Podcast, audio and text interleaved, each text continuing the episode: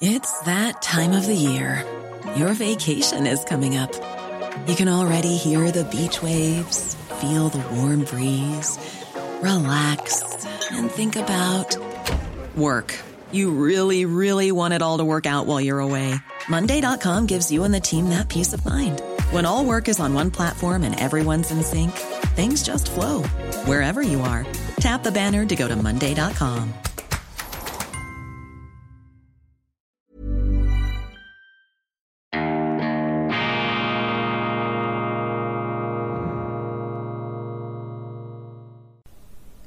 Grüezi miteinander. Einen wunderschönen guten Morgen, meine sehr verehrten Damen und Herren, liebe Freunde, vor allem in Deutschland und in Österreich. Ich begrüße Sie herzlichst zur internationalen Ausgabe von Weltwoche Daily, die andere Sicht, unabhängig, kritisch, gut gelaunt am Freitag, dem 8. Juli 2022. Wir haben in dieser Woche gemeinsam die Schallmauer von 100.000, nicht YouTube-Abonnenten, aber YouTube-Zuschauern eines meiner Videos durchbrochen. Ganz herzlichen Dank dafür. Deutsche, befreit euch von euren Politikern. Meine erste Sendung in dieser Woche ist hier wirklich also steil in die Stratosphäre für meine Verhältnisse hochgeschossen.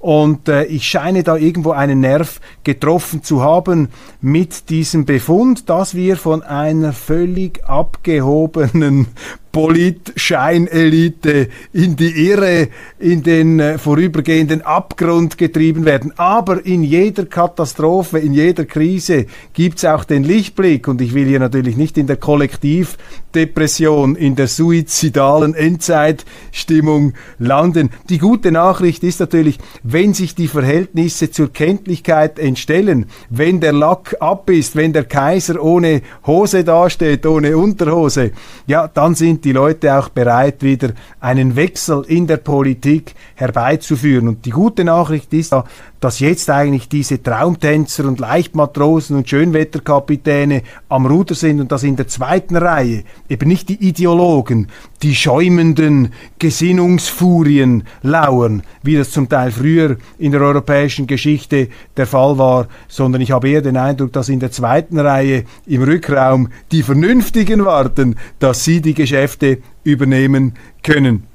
Das ist äh, die Hoffnung, das ist aber auch ähm, die ähm, historische Erfahrung. Also man muss, muss schon sehen, bei allen Katastrophen, die wir uns immer wieder eingebrockt haben, bei allen politischen Irrläufen, die die Politik veranstaltet haben, hab, äh, die Politik veranstaltet hat, übrigens oft im Auftrag der Wähler, mit dem Finger nach oben zeigen. Also jedes Land hat auch die Politiker, die es verdient. Und da müssen auch die äh, Bürger in die Hosen, müssen auch die Bürger ihre Verantwortung wahrnehmen und Wahlen als Richtungsentscheidungen wieder ernst nehmen und nicht einfach nur nach dem Wohlfühlthermometer ein bisschen ihre Stimme abgeben. Also die historische Erfahrung ist, dass Fehlentwicklungen immer wieder korrigiert werden konnten ist ja die Ironie der Gegenwart. Es gibt ein berühmtes Zitat von Wladimir Putin.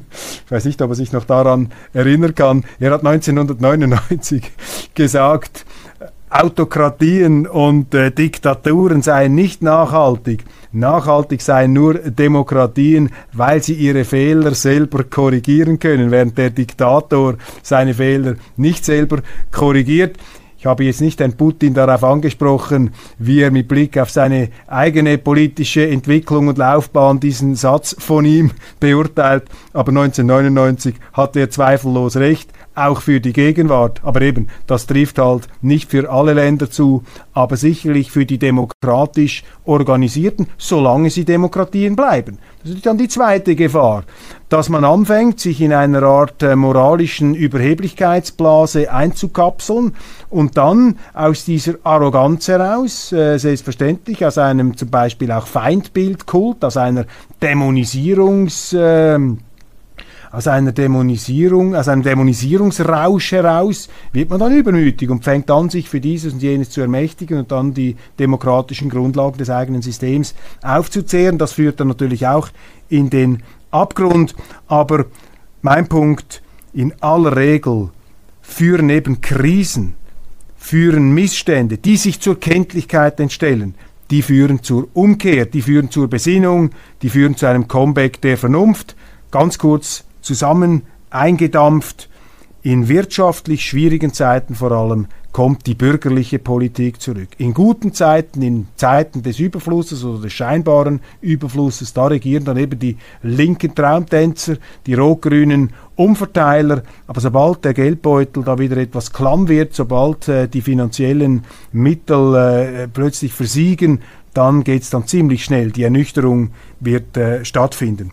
Bevor ich in die Aktualitäten einsteige, möchte ich Ihnen empfehlen, lesen Sie dieses Interview das ich geführt habe in der neuen Ausgabe der Weltwoche mit dem weißrussisch-ukrainisch-russischen Top-Industriellen Andrei Melnitschenko. Das ist der geballte Wahnsinn der Sanktionswillkür gegen russische Firmenlenker, gegen russische Industrielle und Unternehmer. Man wirft denen dann vor, sie seien Oligarchen, also Kreaturen des Kreml, quasi durch politische Verbandelung reich geworden. Und in diesem Fall von Melnitschenko kann man einfach aufzeigen, unabweisbar aufzeigen, dass das ein Self-Made-Unternehmer ist in der besten Tradition auch unserer marktwirtschaftlichen Kultur und der wird jetzt fertig gemacht von den europäischen Behörden, der wird fertig gemacht auch von den schweizerischen Behörden, nicht allerdings von den Amerikanern.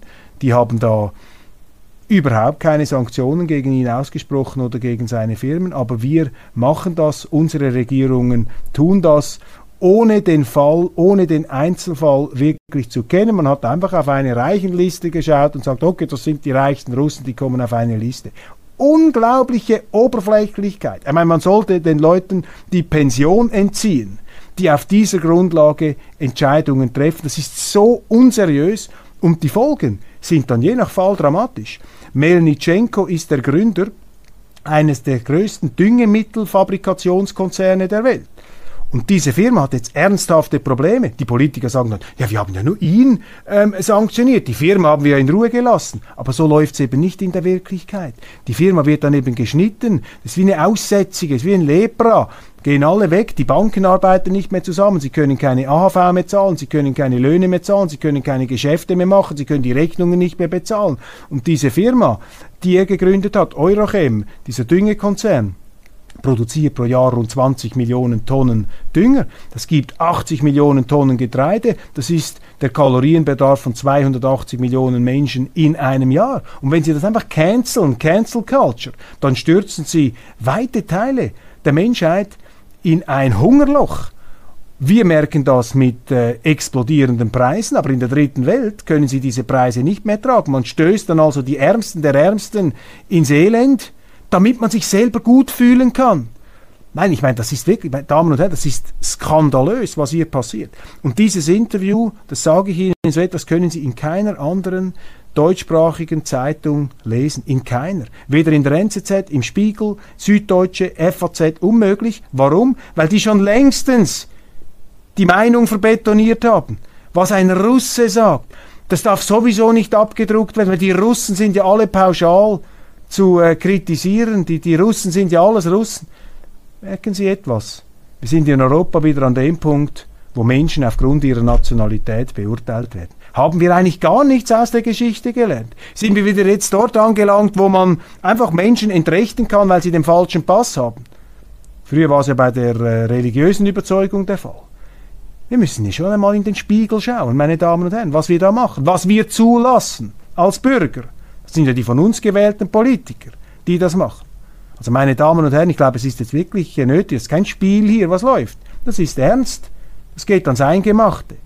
Ich glaube, es ist wichtig, dass die Bürger hier auch wieder ihre Verantwortung nehmen und sich auch mit diesen Sachverhalten auseinandersetzen.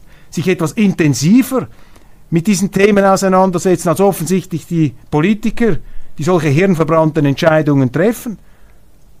Firmen, die lebenswichtig sind für die Weltversorgung, einfach zu boykottieren, zu sanktionieren, sich der Konsequenzen des eigenen Handelns gar nicht bewusst sind was sind denn das eigentlich für Politiker? Was machen die eigentlich den ganzen Tag?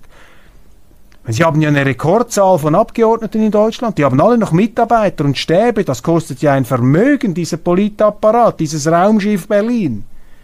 Was machen die eigentlich? Sind die nur damit beschäftigt, ihr Image zu polieren in den Medien, gut dazustehen in den Talkshows, dass es ja keine Kritik gibt? Also Entschuldigung, also diese Leichtmatrosenpolitik, die kann man sich nicht mehr leisten. Aber eben die gute Nachricht, der Lichtblick ist, es kommt jetzt ans Tageslicht, es kommt jetzt heraus. Man kann es nicht mehr zudecken, man kann es nicht mehr verwedeln. Die Leute sind nicht dumm, der Wähler ist nicht blöd. Und sie werden es jetzt merken, wie das hier das Loch runtergeht. Deutschland, ja, hören Sie ja jeden Tag. Kannst du nicht mehr duschen, kannst du das nicht mehr machen. Alles selbst gemacht. Hat auch nichts mit dem Krieg zu tun. Hochinteressant. Wissen Sie, warum zum Beispiel die Kohlepreise so hoch sind im Moment in der Europäischen Union? Das ist auch so eine Verrücktheit. Jetzt haben die uns ja jahrelang gesagt, auf keinen Fall mehr Kohle. Wir müssen jetzt in die Erneuerbaren, wir müssen ins Gas.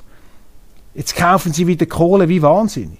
Aber jetzt, wenn Sie so eine Firma haben, die einem Russen gehört und Kohle produziert, dann ist sie auf der Sanktionsliste der EU. Das heißt, die EU kauft dieser Firma keine Kohle ab. Was macht diese Firma? Die einem Russen gehört, das sind alles internationale Konzerne, aber vielleicht ist der Gründer Russe oder so etwas, falsche Nationalität, die verkaufen dann ihre Kohle nach China. Die Chinesen verkaufen einen Teil der Kohle, der Kohle nach Australien und die Australier verkaufen dann einen Kohle, Teil der Kohle wieder an die Europäische Union einfach zu etwa dreimal höheren Preisen, weil noch ein paar Zwischenhändler da sich ebenfalls etwas abgeschöpft haben. Das ist die Sanktionspolitik, meine Damen und Herren. 880 Millionen Dollar pro Tag bekommt Russland aufgrund der Energielieferungen. Das ist die Sanktionspolitik, weil die Preise nach oben gegangen sind, allein von der Europäischen Union. Ist doch unglaublich. Ich meine, wir schießen, wir möchten Putin in den Fuß schießen, aber vorher jagen wir uns diese Kugel noch durch den eigenen Kopf. Das ist die Sanktionspolitik, die wir hier machen. Und solche Interviews öffnen einem einfach die Augen. Das nicht die absolute Wahrheit. Aber das sage ich Ihnen, so etwas können Sie in keiner anderen Zeitung lesen. Und das ist ja auch ein Armutszeugnis. Wie man hier die Scheuklappen montiert hat in den deutschsprachigen Medien. Das ist unglaublich. Man muss sich doch damit auseinandersetzen. Ich habe gerade mit einem sehr prominenten linken deutschen Politiker telefoniert gestern und habe mit ihm etwas darüber gesprochen. Habe mir gesagt, Sie, ich finde das eigentlich wahnsinnig. Jetzt muss es eine Schweizer Zeitung sein, eine Weltwoche, in der ich solche Interviews lesen kann, in der ich auch die Sicht der Russen auf diesen Krieg sehen kann. Das ist doch Journalismus, dass man diese unterschiedlichen Perspektiven zusammenbringt. Aber diese Anstandswächter, diese Stil- und Moralgouvernanten da in den Redaktionen, die wachen wie, wie Türsteher da. Ja, da verhält sich einer auffällig, schreibt einer was Falsches, da kommt plötzlich so ein, ein, eine Meinung, die man nicht hören will, da werden die sofort angeprangert. Also die Medien arbeiten ganz gezielt an einer, an einer Vereinseitigung des Meinungsspektrums und auch das ist gefährlich, weil wenn sie nur noch eine Meinung haben, dann haben sie keine Demokratie mehr. Demokratie ist immer die Staatsform der Alternativen, ist immer die Staatsform der anderen Sicht. Da wirft man ihnen dann vor, sie machen einen Putin-Kult. Einfach weil sie ihn nicht verteufeln, weil sie die Russen nicht pauschal verteufeln. Gibt doch keinen Putin-Kult. Wo gibt es einen Putin-Kult? Wissen Sie, was es gibt? Es gibt einen Anti-Putin-Kult in den deutschsprachigen Medien, in vielen Medien, einen Anti-Putin-Kult. Und dieser Anti-Putin-Kult, das ist wie eine Rauschdroge, die man sich ins Hirn hineindrückt und glaubt, man sei dann moralisch so knapp unter Jesus und dem lieben Gott. Und wenn Sie mal diesen Größenwahn haben, dann machen Sie unglaubliche Fehler im politischen Alltag. Da machen Sie eben genau diesen Wahnsinn, dass Sie Putin in den Fuß schießen wollen, aber eben die, die, die Pistole, die Kugel geht einfach vorher noch durch den eigenen Kopf. Das ist die Politik, die dann kommt. Oder eben mit diesen selbstgemachten Inflationsspiralen, der selbstgemachten in Energiekrise. Atomausstieg. Einfach beschlossen. Also das ist schon unfassbar. Aber eben das Gute besteht ja darin, dass jetzt das alles ans grelle Tageslicht kommt. Lesen Sie dieses Interview in der Weltwoche. Zu den Aktualitäten. Regierungskrise im Vereinigten Königreich. Boris Johnson erklärt Rückzug. Ehemaliger Premier Major fordert sofortigen Rücktritt. Johnson der hat sich als Parteichef zurückgezogen, will seinen Rücktritt als Premierminister noch etwas hinausschieben. Sein eigenes Kabinett, auch die von ihm jetzt neu berufenen Minister, das Ganze ist zerbröselt, zerrieselt, zerronnen. Ihm sind die Leute davongelaufen. Seine Glaubwürdigkeit in den Augen seiner Mitarbeiter zu sehr erschüttert. Sie haben Angst, dass sie selber ihren Posten dann verlieren werden. Die Politiker sind ja sehr, ähm, sagen wir mal, auf ihre eigenen Freunde und eben auch Interessensgebiete ähm, fokussiert. Und wenn sie spüren, dass da der äh, Chef nicht mehr den Erfolg garantiert, dann sind sie dann sehr schnell auf den Barrikaden. Für mich ist das eine Tragödie, dass äh, Boris Johnson zurücktritt. Es ist ein unvermeidlicher Rücktritt ähm, und es ist auch ein etwas skurriler Rücktritt, weil das, was man ihm vorwirft, dieses Partygate und diese äh, Schummrigkeiten da auch äh, mit Aussagen, die er gemacht hat, das sind ja eigentlich keine Staatsaffären, das sind keine großen Sachen, das ist nicht ein Watergate-Skandal, Entschuldigung, ein Einbruch in der Parteizentrale des politischen Rivalen.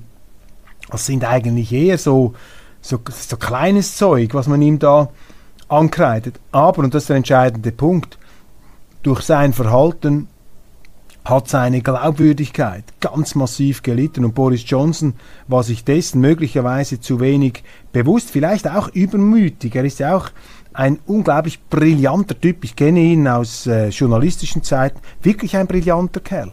Und viel, viel klüger, als wie er in den Medien beschrieben wurde. Aber ein Rockstar und als solcher natürlich ähm, Hochmut und Größenwahnsinns gefährdet. Und ich glaube, das könnte ihm zum, ihm zum Verhängnis geworden sein. Er hat den Brexit brillant durchgezogen gegen den Widerstand des ganzen Establishments. Er hat diese UKIP, diese Partei rechts von den Tories, hat er faktisch äh, zum Verschwinden gebracht, weil er eben dieses Anliegen der Unabhängigkeit, Take Back Control, ähm, gegen den äh, fehlkonstruierten Koloss, gegen den Moloch, gegen den Golem Brüssel, um jetzt fast etwas in Boris Johnson-artige Sprachbilder zu verfallen, weil er, weil er hier die Unabhängigkeit durchgekämpft hat. Und das hat er fantastisch gemacht, aber damit hat er sich natürlich unendlich viele Feinde eingehandelt im britischen Establishment, in den britischen Medien. Und äh, zu viele Hunde sind des Hasen tot. Und wenn du dann Glaubwürdigkeitsfehler machst, wenn du dann eine Achillesferse zeigst, wenn du die Deckung aufreißt und plötzlich dich zum Beispiel nicht an die Regeln hältst, die du allen anderen Engländern aufnötigst im Bereich Corona, wenn du die Unwahrheit sagst über Politiker, die du selber in dein Kabinett geholt hast, dann Millions of people have lost weight with personalized plans from Noom, like Evan, who can't stand salads and still lost 50 pounds. Salads, generally, for most people, are the easy button, right?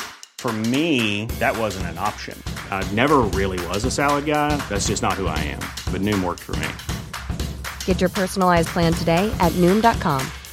Real Noom user compensated to provide their story.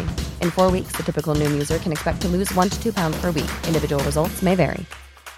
Quality sleep is essential. That's why the Sleep Number Smart Bed is designed for your ever evolving sleep needs. Need a bed that's firmer or softer on either side? Helps you sleep at a comfortable temperature? Sleep Number Smart Beds let you individualize your comfort so you sleep better together. JD Power ranks Sleep Number number 1 in customer satisfaction with mattresses purchased in-store. And now, save 50% on the Sleep Number limited edition Smart Bed for a limited time. For JD Power 2023 award information, visit jdpower.com/awards. Only at a Sleep Number store or sleepnumber.com. Entstehen Zweifel an deinem Charakter und das war immer die Karte der Gegner. Sie haben immer auf diesem Charakterthema äh, sind sie herumgeritten und an dieser Glaubwürdigkeit ist er gescheitert. Aber am Ende des Tages ist das eine Tragödie, weil er ist ein hochbegabter Politiker. Ich fand übrigens auch seine ganze ähm, Ukraine und Anti-Russland-Politik, die fand ich viel zu drastisch, aber die ist jetzt zu erklären auch etwas aus der britischen Tradition, vielleicht auch aus dem Krimkrieg heraus. Das ist eine andere Sicht. Ich bin da von der neutralen Schweiz her geprägt. Ich verkläre und entschuldige gar nichts, was die Russen machen. Ich bin gegen diesen Krieg, aber ich sage einfach, wir dürfen wegen diesem Krieg auch nicht den Kopf äh, verlieren und die Maßstäbe außer Kraft setzen. Aber Boris Johnson habe ich immer bewundert, weil er ist ein ein wirklich außerordentliches politisches Talent und das hat er gezeigt in dieser ganzen Brexit-Kampagne. Das war ein gordischer Knoten. Und da hat niemand sich irgendwie getraut, das zu durchtrennen und er hat es geschafft hat es hingekriegt. Das ist auch sein bleibendes Verdienst. Ich glaube, da werden ihm die Briten irgendwann noch ein Denkmal setzen. Das hat er sehr, sehr gut gemacht, aber jetzt ist er weg und äh, es wird sicher viel Häme jetzt geben gegen Boris Johnson. Die Medien waren immer gegen ihn, weil sie natürlich für diese Ideologie des Europäismus sind, für diese Woke-Ideologie, für dieses Überfliegertum. Und äh, deshalb werden sie da sehr, sehr einseitige Berichte über ihn ähm, jetzt zu Gesicht bekommen. Ich habe hier einen, einen anderen Blick. Ich finde, er hat das äh, wirklich, er hat bewundernswerte Facetten, aber er hat auch problematische Seiten nicht unter Kontrolle halten können. Friedrich Merz ist jetzt ja der Oppositionsführer in Deutschland. Und ich habe ja in der letzten Woche, in dieser Woche, mich immer etwas auch äh, geäußert über äh, die Rolle der Opposition in Deutschland. Ich habe mich auch kritisch geäußert über Friedrich Merz. Und das Problem ist einfach, dass sie in Deutschland im Moment eine Käseglocke, ein Machtkartell haben. Man grenzt die Opposition der AfD aus. Die wird geschnitten nach Kräften, die wird auch verleumdet. Man versucht, die fertig zu machen. Das gehört dazu. Das ist halt Teil der Demokratie, der Politik. Dagegen müssen sie sich wehren. Gejammer bringt gar nichts. Die AfD zeigt eben auch Schwächen, weil sie führungsschwach ist, weil sie zu wenig Leute, dass sie, offenbar ist das ein so anarchischer Verein, dass die gar nicht wollen, dass da oben ein starke, eine starke Figur da ist. Und alles Anfangsprobleme einer solchen Partei und das erschwert natürlich dann ihr Auftreten und sie wird darüber hinaus natürlich dann auch noch aufs äh, fürchterlichste angefeindet mit zum Teil grotesken Relativierungen ähm, der, der Nationalsozialisten. Ich staune ja immer wieder, ähm, wie äh, leichtfertig dieser Nazi-Vorwurf heute in Deutschland den Publizisten und Politikern von der Lippe geht. Ich bin noch in einer Zeit aufgewachsen, wo es immer geheißen hat, man dürfe das nicht durch inflationären Gebrauch verwässern und verharmlosen. Aber eben, wenn es dann darum geht, die eigenen politischen Pfründe gegen einen auftrumpfenden Konkurrenten zu verteidigen, dann gelten diese Maßstäbe nicht mehr. Und Friedrich Merz hätte eigentlich die Chance mit seiner CDU diese AfD wieder zu integrieren, weil die AfD ist ja eine Abspaltung der CDU, aber hat sich hier eben auch dem Mainstream angebietet und diese Diffamierungspolitik ähm, sich hineinziehen lassen, ähnlich wie Söder. Das hat in der Schweiz die FDP auch gemacht gegenüber der SVP in den 90er Jahren, mit dem Resultat, dass die schweizerische FDP immer kleiner geworden ist und die SVP immer größer. Aber die SVP ist auch besser geführt gewesen als die AfD und die SVP ist auch etwas anderes als die AfD. Aber was ähnlich ist, ist die Konstellation, dass eben ähm, sie in äh, ihren Ländern, äh, dass sie hier mit zwei Ländern konfrontiert sind, wo das politische Establishment nicht mehr bereit war, die Sorgen der Leute wirklich ernst zu nehmen und aufzunehmen. Da sind politische Protestbewegungen entstanden. Eine Protestbewegung, die SVP ist eine alte Partei, aber sie hat diesen Protest, dieses Unbehagen aufgenommen. Die anderen haben sich daran die Schuhe abgeputzt mit dem Resultat, dass sie immer kleiner geworden sind, die FD, SVP immer größer. Und in der AfD ist das natürlich der Punkt. Und März müsste im Grunde nach rechts gehen mit der CDU. Dann könnte er punkten, aber das macht er nicht. Und er macht auch große Fehler. Und das ist natürlich auch das Problem, dass die CDU diese falsche Energiepolitik, die sie jetzt ausbaden müssen, in Großbritannien können 10 Millionen Menschen ihre Stromrechnung nicht mehr bezahlen. 10 Millionen Menschen, stellen Sie sich das einmal vor. In Deutschland kommt es dann vielleicht auch noch so weit. Und Friedrich Merz hat hier die essentielle Energieversorgung Deutschlands eben mit aufs Spiel gesetzt. Seit Monaten fordert er in sämtlichen Talkshows, wie sein Kollege Norbert Röttgen, auf geradezu rabiate Weise einen Gasboykott hat sich hier also davontragen lassen. Ist derselbe Friedrich Merz, das schreibt mir ein Zuschauer aus Deutschland, derselbe Friedrich Merz, der noch vor wenigen Wochen den Antrag, Antrag von AfD-Fraktionsvorsitzenden Sebastian Münzenmeier zu einer Laufzeitverlängerung der drei noch laufenden Atomkraftwerke in Deutschland abgelehnt hat. CDU-Fraktion einstimmig. Und an solchen Fehlentscheidungen sehen Sie einfach, dass auch diese CDU unter Merz noch nicht in der Wirklichkeit angekommen ist.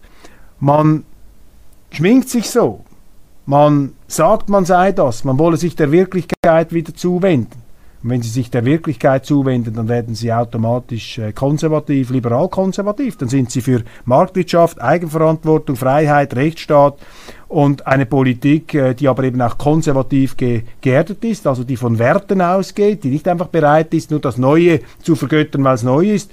Und zum Bewerten gehört eben auch die Energieversorgung auf der Grundlage der Kernenergie. Das hat man außer Kraft gesetzt. Das war ein Schönwetterkonzept der Kanzlerin. Und Merz ist da eben auch nicht Opposition, sondern Mainstream. Und wenn das so bleibt, dann wird eben seine CDU keinen Erfolg haben. Und wenn es die anderen, die Konkurrenten schlau machen, dann können sie es machen wie die SVP.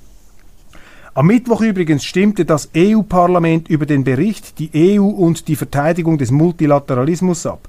Darin wird beispielsweise gefordert, dass die Erdgas-Fernleitungen Nord Stream 1 und Nord Stream 2 vollständig aufgegeben werden.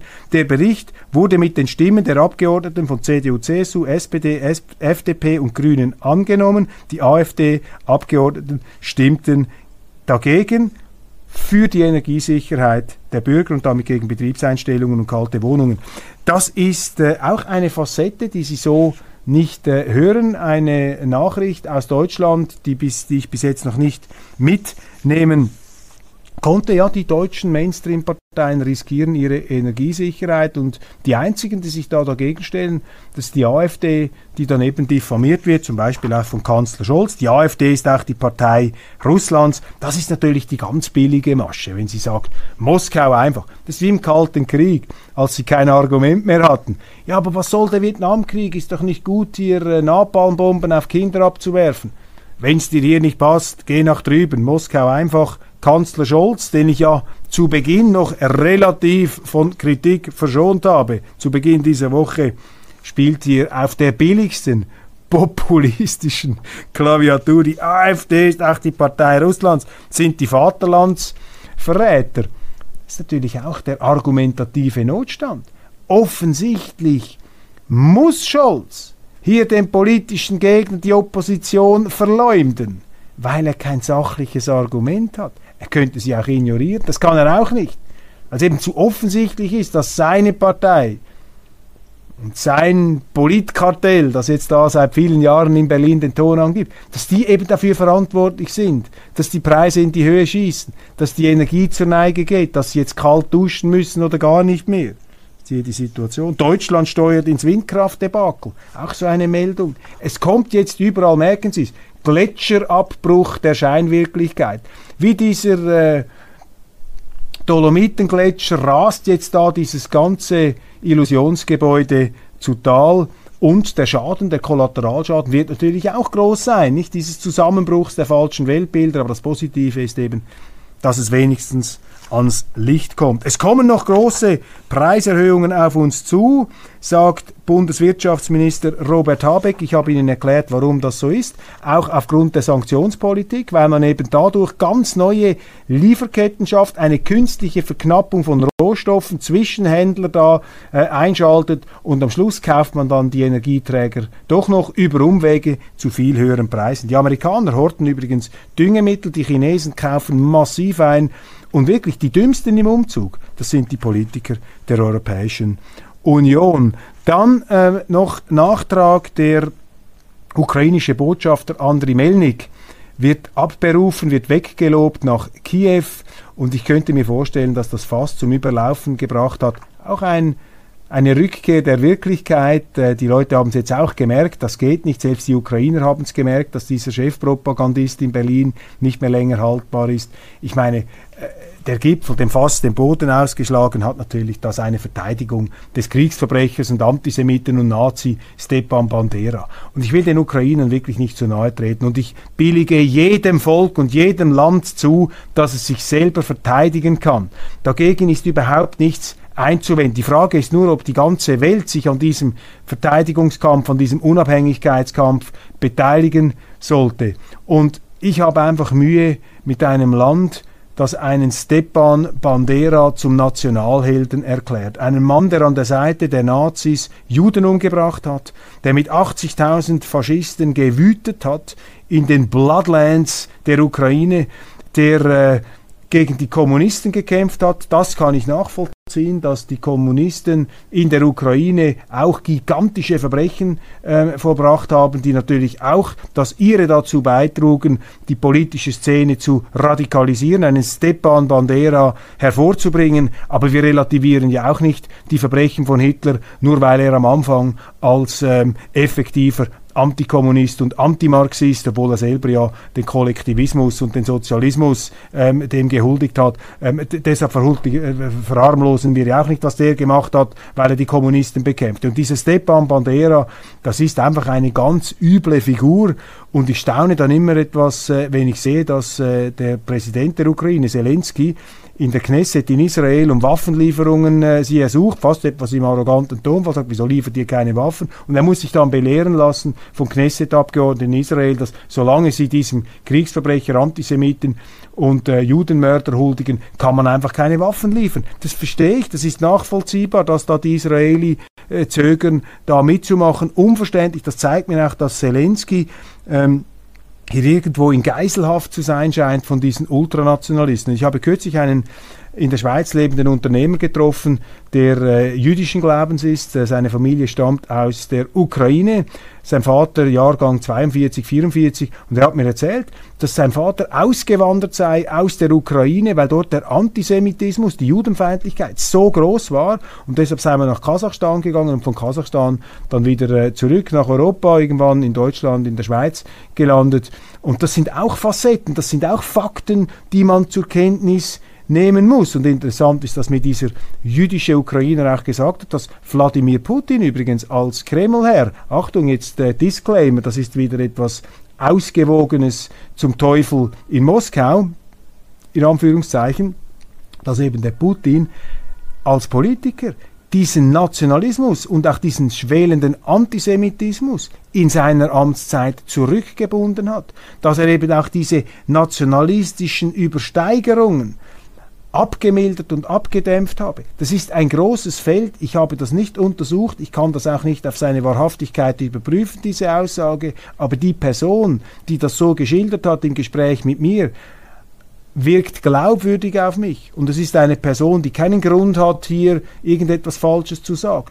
Was ist meine Botschaft mit so einem Beispiel? Meine Botschaft ist, dass eben wir den Blick offen halten müssen, dass wir sensibel bleiben müssen, dass wir hören müssen. In diesen Oropax-Zeiten, wo nur noch gedröhnt, behauptet und angefeindet wird und wo man sich gar nicht mehr die Mühe nimmt, auch mal die andere Sicht aufzunehmen. Sehr wichtig, denn wenn Sie nur noch eine Sicht sehen, nur noch eine Seite beleuchten, treffen Sie falsche Entscheidungen. Deshalb, meine Damen und Herren, zum Schluss nochmal die Empfehlung. Lesen Sie dieses Interview mit Andrei Melnitschenko, also mir hat es fast die Schuhe ausgezogen, als ich äh, diesen Fall von ihm in dieser Schilderung gehört habe. Einfach ein Schande, eine Schande für den Rechtsstaat Schweiz. Wir fallen, und auch die Europäische Union, wir fallen in Zeiten zurück, in denen Menschen aufgrund ihrer Nationalität verfolgt, verjagt und entrechtet bis enteignet werden dürfen. Und da müssen wir Stopp sagen.